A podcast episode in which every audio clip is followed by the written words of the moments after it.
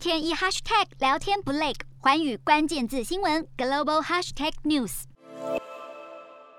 市场持续评估 Omicron 疫情高烧不退对经济冲击的同时，美股持续缩量普涨。同时，在零售商股价上涨推动下，美股今天大多收红，当中道琼上涨将近百点，连续六个交易日收涨，创下近十个月来最长长红纪录。美股四大指数涨跌互见，道琼指数上扬九十点四二点，收在三万六千四百八十八点六三点。纳斯达克下跌十五点五一点，收在一万五千七百六十六点二一点。标普五百上涨六点七一点，收在四千七百九十三点零六点。费半指数扬升七点一六点，收在三千九百九十九点三五点。欧洲股市方面，欧洲疫情升温，各国确诊数不断攀升，令空方趁势而起，以科技、旅游休闲和汽车为主要标的。连续两天休市的英股上演补涨行情，是三大股市中唯一收红。欧洲三大股市多半收跌，英国股市上扬四十八点五九点，